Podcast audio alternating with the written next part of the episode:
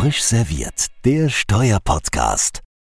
Ja, herzlich willkommen zu einer weiteren Ausgabe von Frisch serviert. Ähm, äh, und äh, dieses Mal servieren wir, das ist immer noch frisch, äh, aber nicht mehr ganz, ganz, ganz frisch. Wir servieren heute das Urteil des Bundesverfassungsgerichts vom 15. November 2023 zur Nichtigkeit des zweiten Nachtrags Haushaltsgesetzes 2021. Das ist ja auch viel durch die Presse gegangen. Wer serviert? Das ist einmal der Arne Schnittger. Hi Arne. Ja, hallo, grüße dich. Aber diesmal natürlich noch viel, viel wichtiger. Wir haben dabei als Vertreter der, ich sag mal salopp Klägerseite, den Fritz Gützler, Mitglied des Deutschen Bundestages. Hallo Fritz. Hallo. Und dann, um das Ganze auch ein bisschen mit verfassungsrechtlicher Schwere aufladen zu können äh, und nötiger Expertise, den Professor Klaus-Dieter Trühn von der LMU in München. Hallo Klaus-Dieter. Hallo zusammen.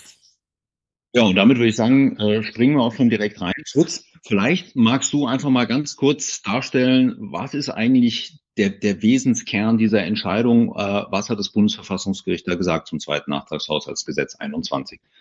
Mache ich gerne. Und ähm, wie schon ausgeführt, war ja Ausgangspunkt der Nachtragshaushalt des Jahres 2021, der interessanterweise durch die Ampelkoalition äh, im Jahr 2022 beschlossen wurde. Also das finde ich auch schon interessant, dass ein Nachtragshaushalt in einem Folgejahr für einen schon abgeschlossenen Haushalt beschlossen wird. Und was war damals passiert? Wir haben ja die Schuldenbremse des Grundgesetzes angewandt und nicht ausgesetzt, wie oft gesagt wird, sondern die sieht ja für gewisse Notlagen vor, dass die Kreditaufnahme höher sein kann, als sie mit der Konjunkturkomponente im Artikel 115 angelegt ist. Diese Notlage ist erklärt worden und dann hat man in Corona-Zeiten mehr Geld aufgenommen und ich sage mal teilweise auch ein wenig in den Keller gelegt und hat sich gezeigt, dass das Geld, was man vorausgesagt hat, was man bräuchte, dann doch in dem Umfang nicht gebraucht hat. Dann hat die Ampelkoalition, man muss ja immer nochmal rekapitulieren, die sind in 21 angetreten na, mit der Fortschrittskoalition, haben einen Koalitionsvertrag gemacht, äh, den sie gut verhandelt haben, wie ich fand, weil das sehr geräuschlos war aus der Sicht. Inhaltlich finde ich das natürlich nicht alles gut.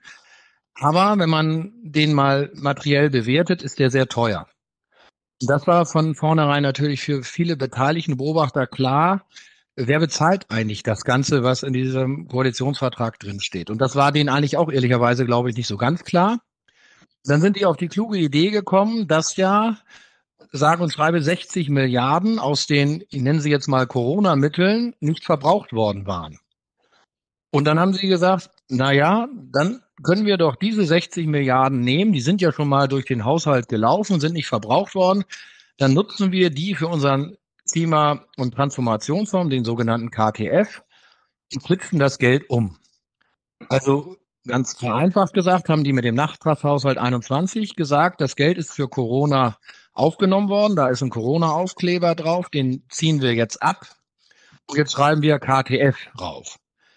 Ich will auch ausdrücklich sagen, da in dem KTF sind viele Maßnahmen drin, die ich persönlich, aber auch die CDU-CSU-Fraktion unterstützt. Darum ging es jetzt uns bei der Frage nicht darum, sind die Maßnahmen richtig oder falsch, aber ist die Finanzierung so richtig, indem man solche Mittel einfach umetikettiert. Und wenn man es böse formuliert, ist das eigentlich ein Buchhaltungstrick, der da angewandt worden ist. Äh, und in der Debatte über den Nachtragshaushalt ist schon von vielen darauf hingewiesen worden, nicht nur im Parlament, sondern auch von außen von Wissenschaftlern, die sich damit beschäftigt haben, dass das gegen verschiedene Prinzipien verstößt, Prinzip der Jährlichkeit, der Jährigkeit, aber auch in der, äh, der die Frage der Weiterverwendung von Mitteln in Notlagen und so weiter. Das ist alles zur Seite geschoben worden. Und dann gab es ja äh, auch äh, die, die, wir wollten einen einmaligen Rechtsschutz erreichen in Karlsruhe. Das ist abgelehnt worden. Das hat die äh, Koalition, glaube ich, mutig gestimmt dass das alles gut gehen würde. Und dann kam der legendäre 15.11. des Jahres 23 mit dem, ich sag mal so, Hammerurteil, mit dem Sie nicht gerechnet haben und ich glaube auch wir nicht in dem Umfang und in der Klarheit gerechnet haben. So, und da ist uns als Klägern, wir haben ja als Abgeordnete mitgeklagt, umfänglich Recht gegeben worden. Und das bringt jetzt natürlich, darauf werden wir ja vielleicht kommen, die Ampel in erhebliche Schwierigkeiten, diese 60 Milliarden die ja bezogen nicht nur auf das Kalenderjahr jetzt 24 abfließen würden, sondern über mehrere Jahre verteilt werden, Man spricht so von 13 Milliarden, die da wohl in Frage stehen, was den KTF geht, 17 Milliarden aus dem Haushalt, also so 30 Milliarden, die dann erstmal jetzt anders finanziert werden müssen, aber das ist eine weitere Frage. Aber das war die Ausgangslage. Ein Nachtragshaushalt 21, in 22 beschlossen, mit einer Umfirmierung sozusagen von Geldern. Und da hat das Verfassungsgericht, glaube ich, ein klares Stoppschild aufgestellt. Mhm. Ja, vielen Dank. Also ähm, da drängt natürlich gleich die Frage an, und da geht die Frage auch gleich an Klaus-Dieter Drühn. Wie sieht das aus Sicht der Wissenschaft aus? Wenn man das in den Schauen sich durchliest, überraschend an der Stelle oder doch eigentlich zu erwarten? Ich muss gestehen, bin im Verfassungsrecht nicht so in der Vertiefung drin, würde mich deswegen interessieren, ob das jetzt wirklich in der, in der Deutlichkeit, wie Fritz Günzler sagt, nicht zu erwarten oder nicht zu erwarten, nicht zu hoffen, wie auch immer das man möchte, war oder ob das eigentlich doch eigentlich ziemlich, ziemlich deutlich ist. Also Herr Günzler hat von einem Hammer gesprochen. Ich würde das insoweit unterstützen, als dass es ein haushaltsverfassungsrechtlicher Paukenschlag ist. Also dass die äh, Verfahrensweisen, die Herr Günzler auch als Tricks äh, beschrieben hat, kritisch zu sehen sind, war in der Literatur und in der Wissenschaft abzusehen, und zwar unabhängig vom politischen Standpunkt. Also Herr Günzler, ich, ich teile Ihre Ansicht, ein bisschen Trickserei gehört zum Haushalten dazu, aber dass man hier Sondervermögen die in der Corona-Krise überhaupt gar nicht tangiert worden sind. Denn nach Ablauf der Zeit äh, umwidmet und einfach alles stehen lässt, das war schon, schon mutig. Und Arne, auf die Frage, also es war vielleicht auch gerade nach dem erfolglosen ähm, Aussetzungsverfahren nicht abzusehen, wie weit die Prüfung reicht. Dass das Bundesverfassungsgericht hier aber nicht einen kleinen Weg genommen hat, sondern drei Gründe nebeneinander gestellt hat, zu denen wir ja gleich nochmal kommen, das war so nicht zu erwarten. Man muss sagen, sie haben die Schuldenbremse effektuiert und dort wirklich äh, Zähne gezeigt, dass die, die Politik, der Bundestag damit rechnen muss und auch die anderen äh, Einschränkungen waren in dieser Tiefe und in dieser Nebeneinanderstehen der drei Begründungen äh, vielleicht keine Überraschung, aber in der Deutlichkeit nicht zu erwarten, weil das Verfassungsgericht in anderen Entscheidungen sich auch manchmal zurücknimmt und Sachen, die nicht zwingend zu entscheiden sind, auch offen lässt und nur andeutet. Aber hier ist ein klarer Richterspruch insoweit zu den haushaltsrechtlichen Kreativitäten getroffen worden. Ja, danke, Klaus-Dieter. Ähm, ich glaube, der ist besonders klar bei dem, ich sage jetzt mal, formaleren Aspekt, ähm, den du angesprochen hast und auch der, der Fritz schon genannt hat, ähm, dass man ein, auch ein Nachtragshaushaltsgesetz für ein Jahr eben in dem Jahr verabschieden muss und nicht ein Jahr später oder noch später. Ja, das ist im Prinzip der Haushaltsgrundsatz der Vorherigkeit aus dem Artikel 110 äh, abgeleitet. Und da, wenn ich das richtig in Erinnerung habe, sagte das Bundesverfassungsgericht ja auch, das ist eigentlich äh, unumstritten äh, in Literatur, in Rechtsprechung, also eigentlich in allem, was auf dem Tisch liegt. Da wundert man sich dann äh, schon ein bisschen, dass es dazu kommen kann. Ich glaube aber, der, der Haushaltsgrundsatz der Vorherigkeit, dieses dieser formale Aspekt, der wahrscheinlich allein auch schon für die Nichtigkeit ausgereicht hätte, der ist gar nicht so spannend wie ähm, die beiden anderen Erwägungen rund um die Schuldenbremse. Vielleicht ähm, darf ich, ja. Christian, vielleicht darf ich ganz kurz dazu noch eben was sagen. Sehe ich auch so, aber äh, es ist eben auch argumentiert worden, der Plan, der Haushaltsplan hat eine Steuerungsfunktion. Und diese Steuerungsfunktion kann er nicht mehr ausüben, wenn er danach erst äh, ausgeübt wird. Also insoweit ein klar formelles Argument, aber auch in, mit Blick auf die Funktionen des Haushalts als globalpolitische Steuerung. Und wenn man die Haushaltsdebatte sich anschaut, dann ist es ja eben auch die Generalabrechnung im Parlament. Das, das Haushaltsrecht ist immer wieder bezeichnet worden als das Königsrecht des Parlaments. Und wenn hier die Funktion nicht mehr erfüllt werden kann, dass auch politische Akzentsetzung, Herr Günzler hat zu Recht angesprochen, dass diese Entscheidungen jetzt alle nur sind auf der Frage der Finanzierungsebene und ohne die Frage, ob man politisch zu diesen Maßnahmen steht oder nicht. Aber das ist eben die Kerndebatte, die im Parlament im Vorhinein zu treffen ist. Und noch ein Punkt, um diese Vorherigkeit denn äh, abzuschließen. Das Bundesverfassungsgericht hat auch damit argumentiert, dass wir eine spezielle Regelung haben für den laufenden Haushalt, wenn es eben nicht zu dem Konsens kommt, in dem Artikel 111 des Grundgesetzes, dass dann eben ein etatloser Zustand ist und wir besondere Maßnahmen haben. Dafür gibt es aber nicht äh, für den Nachtragshaushalt. Also insoweit ist dieser Punkt zwar formell äh, angerissen, aber er, dahinter steckt ein materieller Kern und das Verfassungsgericht stärkt hier auch das Haushaltsrecht des Parlamentes. Ja, da hätte ich mir denken müssen, dass wenn ich äh, die formalen Sachen tiefer hängen möchte, dass ich da gleich Widerspruch kriege. Es ist klar, hast du recht, die Leitungs- und die Steuerungsfunktion des Haushalts, das ist natürlich extrem wichtig und, und du hast es ja äh, ausgeführt. Das ist äh, Kernbereich der parlamentarischen Hoheit eben, äh, da äh, involviert zu sein, nicht nur involviert zu sein, sondern da den Takt zu schlagen. Ich finde die Ausführungen zum Artikel 111 auch sehr, sehr schön, ähm, wo man ja eigentlich in dieser etatlosen, naja, fast Nothaushaltslage befindet. Man hat eben keinen Haushalt. Ähm, das ist aber was anderes, äh, hast du ja auch gesagt, sagt das Bundesverfassungsgericht auch. In dem Moment, wo ich schon meinen Haushalt aufgestellt habe, da muss ich, wenn ich was ändern möchte, einen Nachtragshaushalt machen und für den gilt auch die Vorherigkeit. Ja, absolut richtig. Ähm, gleichwohl denke ich, dass, das hat der, der Fritz ja auch umrissen, der Artikel 115, ja, ähm, oder 109, aber im Endeffekt spielt die Musik ja im, im 115 Absatz 2 Grundgesetz mit der Schuldenbremse. Der sieht ja im Satz 6 die äh, hier in Anspruch genommene äh, oder die Ausnahme, die man in Anspruch nehmen wollte, vor. Und da heißt es im Fall von Naturkatastrophen oder außergewöhnlichen Notsituationen, das war die Pandemie in dem Fall, die sich der Kontrolle des Staates entziehen, sagen wir auch, passt, und die staatliche Finanzlage erheblich beeinträchtigen, da geht schon los, können diese Kreditobergrenzen aufgrund eines Beschlusses der Mehrheit der Mitglieder des Bundestages überschritten werden.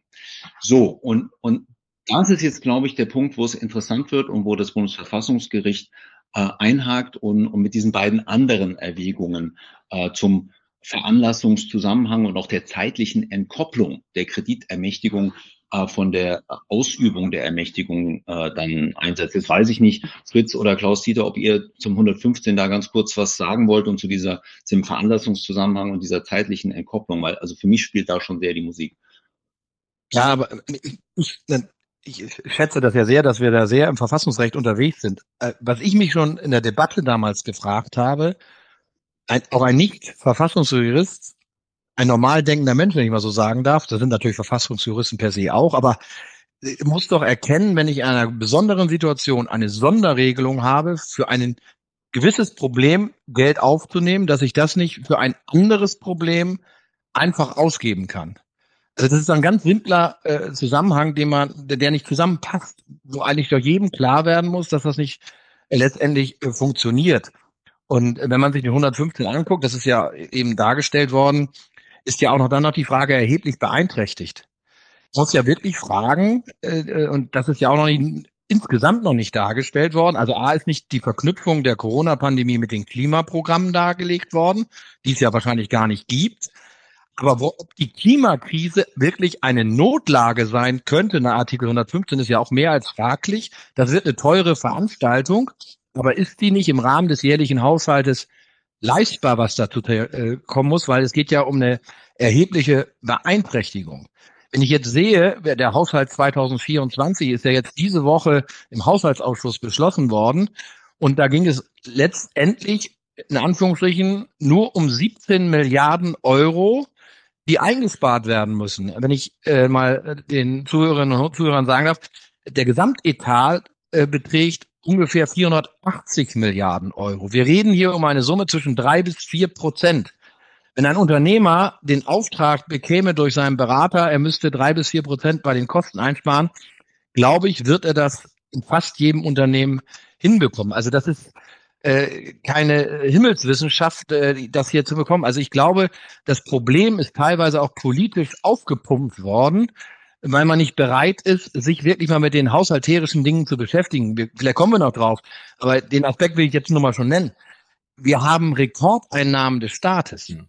Die Steuerschätzung des November, aus November 2023 prognostiziert für 2024 964 Milliarden Steuereinnahmen. Als ich in den Bundestag gewählt wurde, hatten wir ungefähr 640 Milliarden Steuereinnahmen. Das ist ein Anstieg von sage und schreibe 50 Prozent in zehn Jahren. Die Aufgaben des Staates sind gewachsen. Wir haben große neue Herausforderungen, Sondervermögen, unsere Bundeswehr, will ich alles nicht ins Zweifel ziehen. Aber wir haben die doppelten Einnahmen, äh, also 50 Prozent Steigerung von der Basis, die doppelten Einnahmen stimmt nicht. Dann, und trotzdem kommen wir mit dem Geld nicht aus. Ich finde, wir diskutieren in Deutschland viel zu wenig darüber, dass wir auch mal über Ausgabenreduzierung nachdenken, sondern wir sagen, die Ausgaben sind determiniert, die sind da. Und wenn das Geld nicht reicht bei der Einnahme, dann müssen die Schulden her. Von daher bin ich sehr, sehr dankbar, dass es diese Schuldenbremse gibt. Bin sehr dankbar, äh, dass das Bundesverfassungsgericht das so klargezogen hat, das diszipliniert mich alle, auch Regierungen, die mal von meiner Partei gestellt werden sollen, will ich mal ganz ehrlich sagen. Der leider jetzt kurz vor, äh, vor Weihnachten, nee, kurz nach Weihnachten verstorbene Wolfgang Schäuble hat in der Fraktionssitzung danach zu uns allen gesagt, das war eine der letzten Wortmeldungen äh, bei, in der Bundestagsfraktion von ihm, und er hat gesagt, das ist auch eine Mahnung an uns selber. Denn wir haben ja die Hoffnung als Union mal wieder zu regieren, dass wir dann auch vernünftig damit umgehen und wir sollten nicht nur jubeln, sondern auch mit Demut das annehmen, weil wir selber an dieses Urteil dann in Zukunft gebunden sein werden. Ja, so ist es mit Sicherheit. Also ich, ich will da jetzt gar nicht diese politische Diskussion aufmachen. Da fehlen uns wahrscheinlich noch ein paar Akteure, die sozusagen dann also hier, hier mitreden könnten.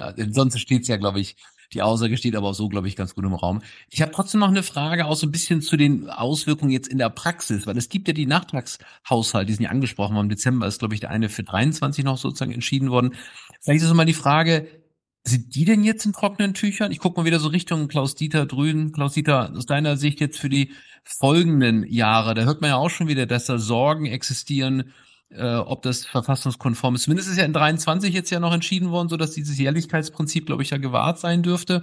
Aber dennoch, das Grundproblem bleibt ja irgendwo. Also Frage, weiß nicht, ob du da will, will jetzt nicht sagen, da vorab eine äh, Entscheidung treffen muss. Das äh, wäre natürlich dann irgendwo nochmal separat ein Verfahren, aber trotzdem deine, deine Bewertung dazu. Und vielleicht kommen wir danach, Fritz Künstler, Fritz, zur Frage CDU, was, was da jetzt auch passieren wird. Äh, aber vielleicht zunächst, auch Dieter, an dich die Frage, wie siehst du das für die Folgejahre? Also erstmal muss ich Herrn Günzler äh, zustimmen, dass das jetzt äh, unabhängig von den äh, Parteien und der Regierungskonstellation, die jetzt getroffen ist, für alle gilt. Und das, das Bundesverfassungsgericht hier bei der ähm, Schuldenbremse, das war ja die Frage von Christian Käser zuvor, ähm, zwar den Einschätzungs- und Beurteilungsspielraum des, äh, des Gesetzgebers betont hat, aber dann klar sagt, dass das überprüft wird und dass es auch an dem festgehalten wird. Das, das bestärkt nochmal den Ausnahmecharakter.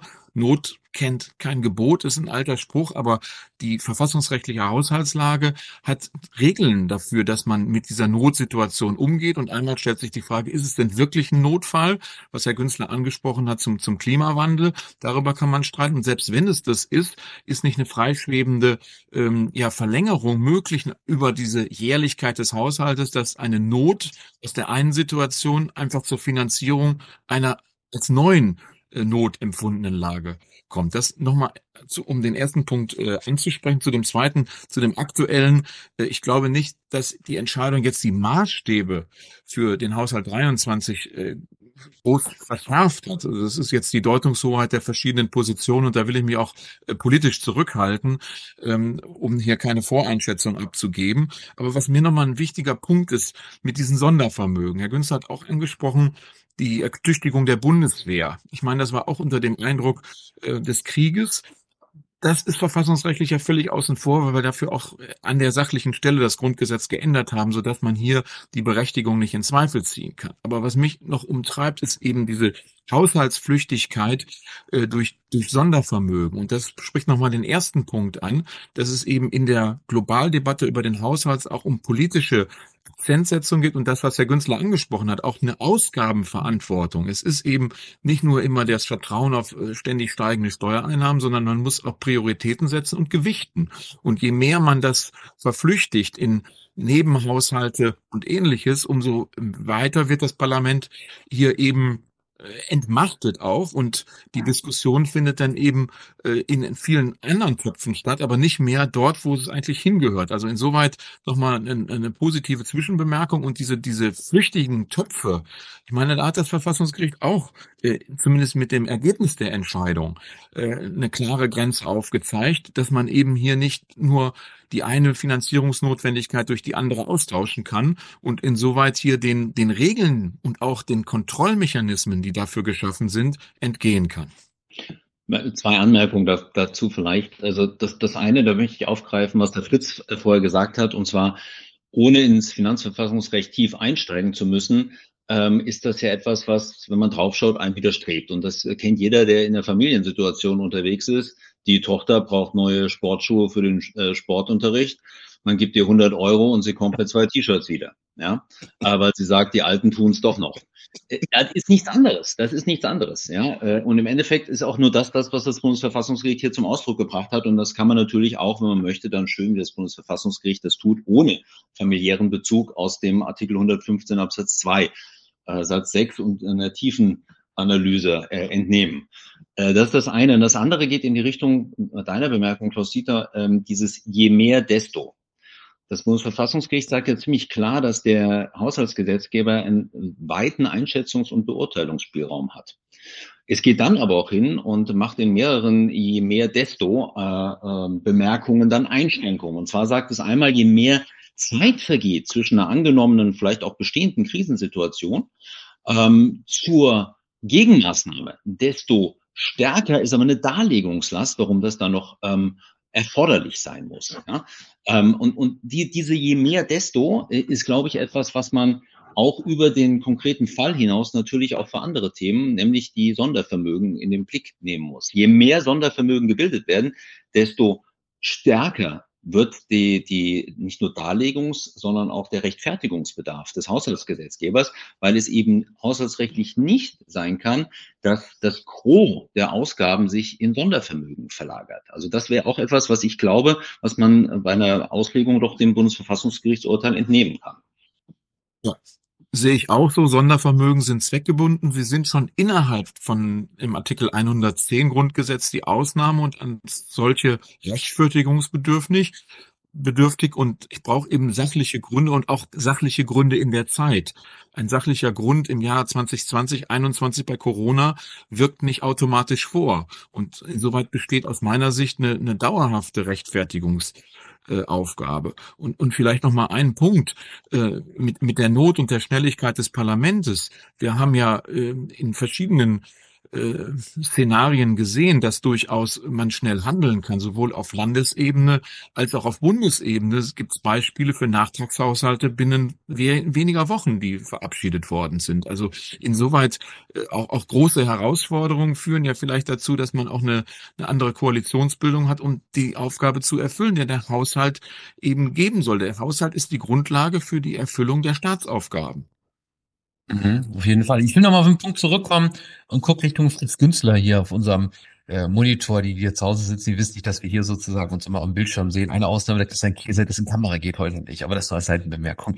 Äh, kurz die Frage an, an Fritz Günzler. Wie geht das jetzt weiter mit den Folgejahren? Wird das ein, ein Streit äh, Apfel bleiben, Zangenapfel bleiben? Ich glaube, CDU hat ja schon gesagt, man will da jetzt nicht das noch weiter äh, pressieren möglicherweise, aber vielleicht kannst du selbst direkt das nochmal erläutern aus eurer Sicht, wie da momentan die Situation ist ähm, und, und die politische Entscheidungslage da ist. Ja, wir müssen das ja sozusagen nach Haushaltsjahren abschichten. Äh, du hattest das Haushaltsjahr 2023 angesprochen. Dort ist ja dann die Notlage noch wieder durch den Bundestag festgestellt worden.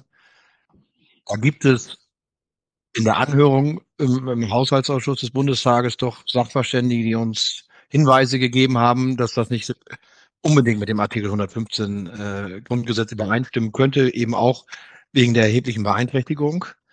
Ähm, wir werden als CDU-CSU Bundestagsfraktion dagegen nicht klagen. Das ist entschieden. Ich glaube auch, man muss auch vorsichtig sein äh, als Oppositionsfraktion, dass man nicht ständig irgendwie nach Karlsruhe läuft. Wir haben ja noch andere Verfahren, die wir zum Teil schon gewonnen haben und andere, die wir vermutlich noch gewinnen werden. Ist auch kein gutes Zeichen für die Demokratie, dass immer mehr in Karlsruhe entschieden werden muss. Was den Haushalt 24 angeht, ist der jetzt, wenn ich das mal politisch sagen darf, von der Ampel zusammengezimmert worden. Äh, der wird jetzt Ende Januar im Deutschen Bundestag äh, beschlossen werden äh, mit einer Neuverschuldung von 41 Milliarden Euro. Äh, das ist äh, im Rahmen der Schuldenbremse möglich. Also es wird keine neue Notlage erklärt. Das ist die Entscheidung. Das Problem für die Ampelkoalition wird sein, sich in die nächsten Jahre zu retten. Äh, weil jetzt haben sie noch das Glück gehabt, dass die Haushaltsreste aus dem Jahr 2023 von 6,3 Milliarden Euro hatten, die sie nutzen konnten. Sie konnten, mussten deshalb aus der sogenannten Asylrücklage, das sind Gelder, die über Jahre übergeblieben waren, rausbuchen. Also das wird, die Luft wird enger. Und äh, ich kann immer nur appellieren. Das gilt aber auch ehrlicherweise, und das sage ich sehr selbstkritisch, an alle Fraktionen des Deutschen Bundestages. Äh, jeder kann tolle Anträge stellen und jeder hat eine tolle Idee und die kosten alle immer Geld. Also richtig Ausgabendisziplin finde ich oft auf keiner Seite so richtig. Äh, und ich glaube, es, es wäre mal wichtig, sich mal wirklich ranzusetzen. Und das kann man mir nicht erzählen, wenn wir 480 Milliarden Euro ausgeben, dass da nicht Spielräume irgendwo sind. Ähm, wir haben natürlich davon gelebt, äh, wir haben ja fast keine Zinsausgaben mehr gehabt. Die waren runter auf drei Milliarden. Jetzt sind wir bei circa 40 Milliarden wieder. Die 37 Milliarden müssen ja dann irgendwo herkommen. Also, also von daher, ich erinnere mich an eine Rede von Bundeskanzlerin Merkel auf dem Bundesparteitag, die die schwäbische Hausfrau äh, bald zitiert hat, äh, die gesagt hat, man muss mal versuchen, mit dem Geld, das man hat, auszukommen. Und ehrlicherweise haben auch wir in der großen Koalition, als wir diese Zinsvorteile hatten, die Zinskredite nenne ich sie jetzt mal, haben wir das Geld auch für Kompromisse, die wir schließen mussten, ich nenne mal Mütterrente, äh, Grundrente, also ich könnte da noch andere Dinge nennen, haben wir sie ausgegeben, haben auch nicht so was zurückgelegt. Also ich glaube, wir, wir müssen alle, die wir Verantwortung tragen, den Staat mal gucken, das zurückzudrehen. Das ist, fängt im Kleinen an. Also wenn ich lese, dass die Ampelregierung 1700 neue Stellen in der Administration geschaffen hat. Also die machen den Haushalt nicht jetzt ganz kaputt. Äh, das ist auch viel Geld. Aber da finde ich, da ist so ein, so, so ein man, man merkt so eine Denke, ist es ja da und wenn nicht, und ich erlebe auch in Debatten jetzt, wir wissen nicht, dann machen wir noch ein Sondervermögen. Also die Vorschläge für das Sondervermögen, das war jetzt die Bundeswehr, das teile ich.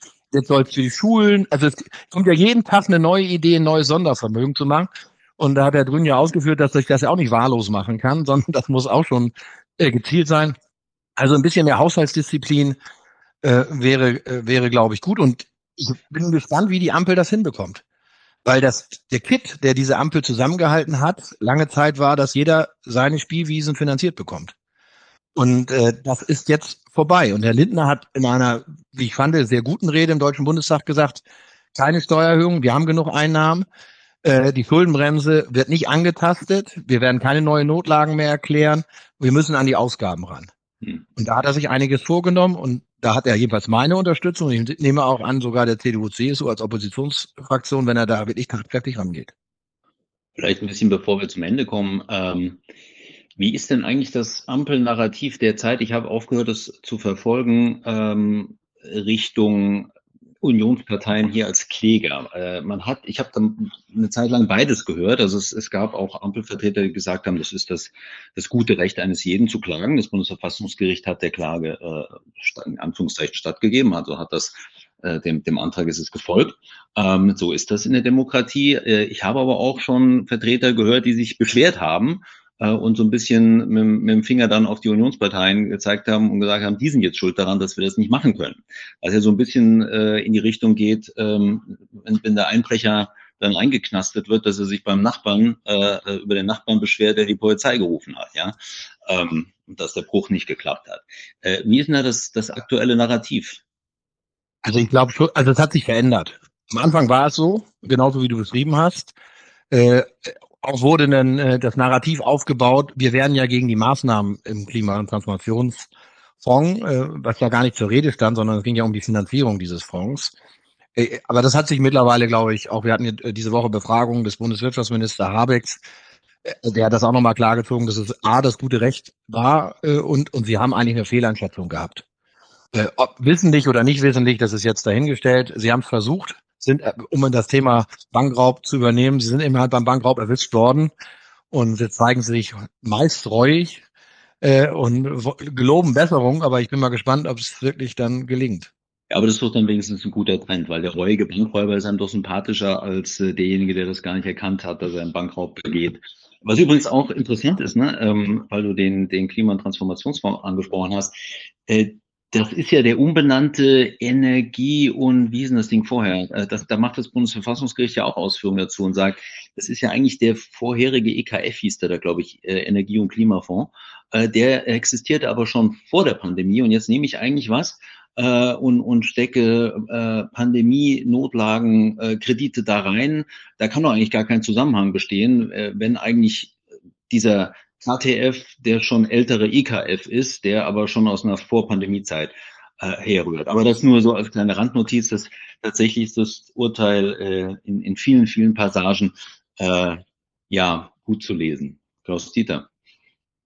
Wenn man nur noch mal einmal das, was Herr Günzler auch angesprochen hat, diese Musterwirkung von Sondervermögen, das ist ja äh, den Schluck, den man aus der Flasche genommen hat, der dann süchtig macht. Das führt zu einer pilzartigen Verbreitung von diesen Sondervermögen. Und für, für jedes einzelne gibt es fachlich, was wir angesprochen haben, mit Schulen, Schulen, Digitalisierung und ähnlichem, sicherlich vernünftige äh, Erwägungen. Man muss es aus dem Gesamthaushalt ähm, finanzieren. Und das Bundesverfassungsgericht hat da auch ganz deutlich gesagt, die Haushaltsprinzipien, die wir schon angesprochen haben, und äh, gelten für die Schuldenbremse und sie können nicht umgangen werden durch solche Sondertöpfe. Und das muss man als, als große Warnung sehen. Und Herr Günther, ich bin froh, dass Sie das jetzt neutral gemacht haben und unabhängig von der politischen Couleur.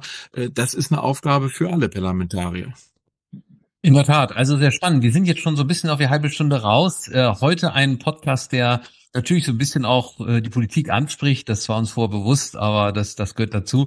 Ähm, haben wir auch über das Fassungsrecht gesprochen. Eigentlich ist es ja ein steuerlicher Podcast. Da haben wir gar nicht so viel drüber heute gesprochen. Deswegen will ich abschließend noch mal kurz fragen, aus dieser Entscheidung kam, habe ich bei vielen jetzt auch gehört, wir haben ja viele steuerliche Fördermaßnahmen, die da diskutiert werden, angesagten auch schon, vielleicht wird so die Senkung des äh, AStG Steuersatzes jetzt in Frage gestellt. Das ist jetzt so nicht passiert. Aber vielleicht nochmal, um nochmal so ein bisschen zum Kern, zum Podcast auch zurückzukommen, der das Steuerrecht eigentlich betreibt, obwohl dieses Thema natürlich unmittelbar auch rein, rein, reinwirkt, vollkommen klar, aber trotzdem die nochmal das zu den Kreis zu schließen an, an Fritz Günzler vielleicht die Frage, wird man jetzt schon an der Stelle, an welch, in welcher Stelle da äh, gespart wird oder nicht weiter ausgegeben wird. Gibt es da irgendetwas, was, was man natürlich aus Oppositionssicht beobachtet? Letztlich ist, ist Ball natürlich woanders, aber das ist natürlich was, was viele vielleicht auch zu Hause interessiert.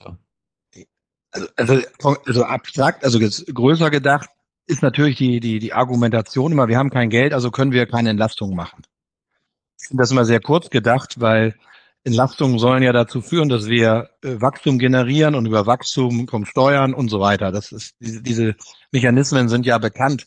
Also das wird immer sehr statisch gesehen, weil immer das, dann wird gerechnet, wenn ich die Körperschaftssteuer senken würde, würde das in diesem Jahr mir so und so viel weniger Einnahmen bringen und deshalb kann ich es nicht machen. Also wir müssen mehr in so eine dynamische Betrachtungsweise, das ist eben ein bisschen Verabschiedung von der Jährigkeit kommen, sagen, was für Effekte. Denn dann sind wir in einer Abwehrspirale. Also wir sehen ja, dass unsere Wirtschaft äh, am Boden liegt, jedenfalls im Vergleich zu anderen Industrienationen. Und, und die Frage ist, was tun wir? So, und jetzt gab es ja das Wachstumschancengesetz, das steht ja in dem Zusammenhang, das ja durch den Bundesrat aufgehalten wurde. Da tagt ja der Vermittlungsausschuss, besser die Arbeitsgruppen davor, das äh, ruht alles. Und jetzt äh, wird schon diskutiert, wie viel Geld eigentlich für dieses Wachstumschancengesetz noch zur Verfügung steht. Der Entwurf, den wir im Bundestag beschlossen hat, sah ein Entlastungsvolumen bei voller Jahreswirkung von circa sechs Milliarden äh, äh, vor. Drei Milliarden für den Bund, drei Milliarden für äh, Länder und Kommunen.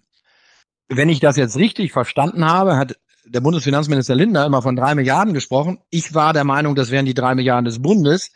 Heute habe ich hier auf dem Fluren des Deutschen Bundestages gehört, das sind die drei Milliarden gesamt.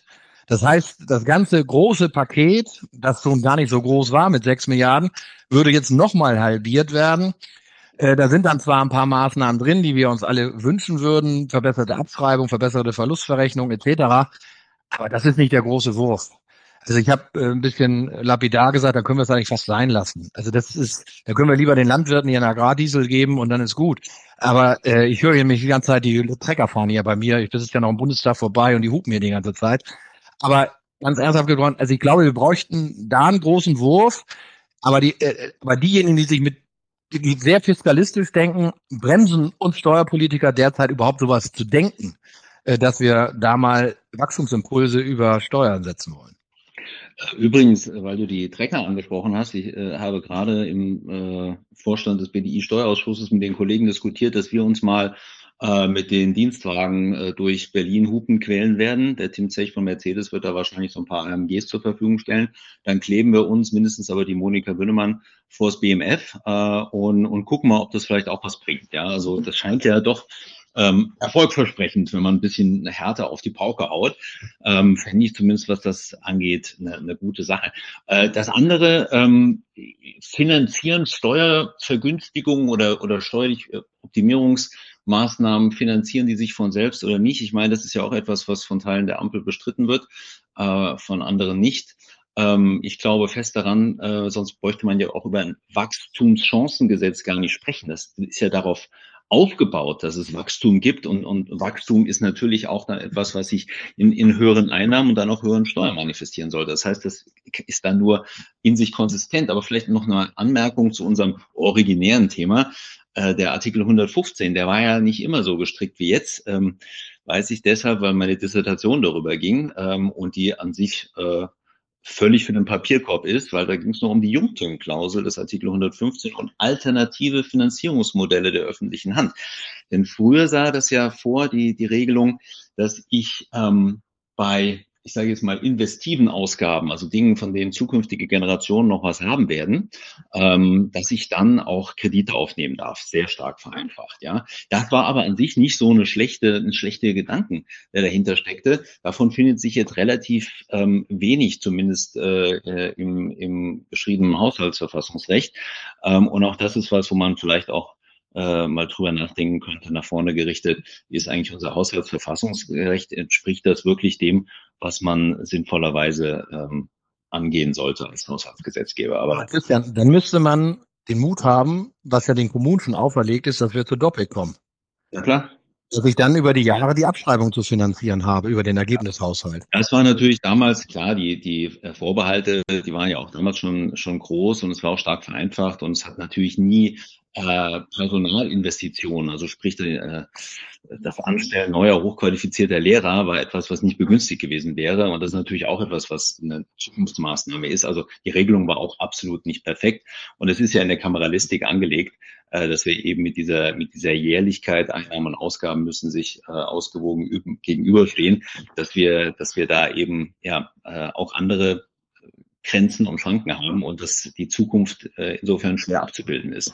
Aber mhm. bevor wir jetzt hier ins totale Philosophieren kommen, würde ich sagen, Arne, oder? Oder hast du noch irgendwie ein Herzensthema?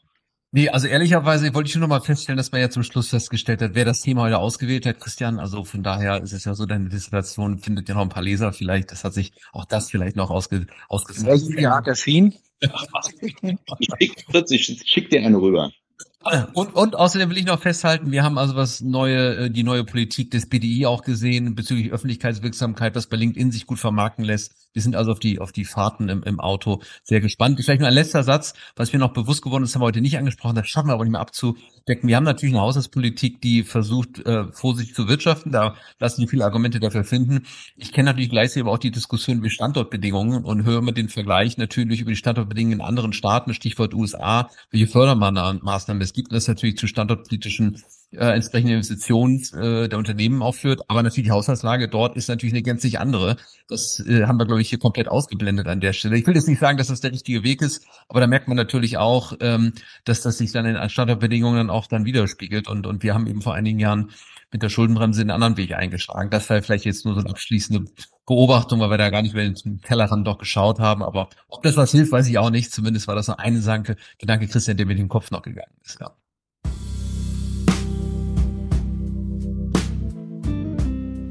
Dann würde ich sagen, ganz herzlichen Dank. Ähm, äh, zunächst natürlich an unsere beiden Gäste für die wirklich schöne Diskussion. Ich, ich war wirklich gespannt, wie die heute läuft, weil das Thema so ein bisschen außerhalb des Kerngebiets ist. Ich habe ich hab wirklich viel gelernt. Das finde ich ja schön am Podcast auch immer, dass man äh, viele neue Leute kennenlernt. Jetzt die beiden Gäste heute kannte ich, aber ich habe viel zum Thema auch mitgenommen und gelernt. Vielen Dank dafür. Von der auch Christian, vielen Dank für, die Themen, für den Themenvorschlag. Wir haben auch viele andere Themen, die demnächst kommen. Wir haben was zur, wieder auch im Steuerrecht demnächst zur Grunderwerbsteuer und zu den Zurechnungsfragen. Ein sehr schöner Podcast, der da kommt, äh, zu einem Thema, was nicht so ganz einfach ist und natürlich viele, viele weitere Themen. Wir freuen uns über viele, die sich auch wieder äh, zuschalten. Auch, auch viele, auch Feedback nehmen wir wie immer gerne entgegen, auch, auch gerne direkt mündlich wird immer wieder übrigens gemacht. Leute sprechen einen an und geben Hinweise, nehmen wir sehr, sehr gerne entgegen, versuchen zu berücksichtigen.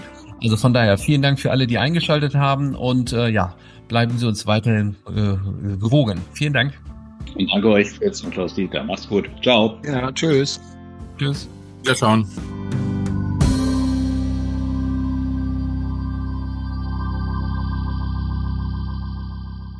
Frisch serviert, der Steuerpodcast, powered by CH Beck.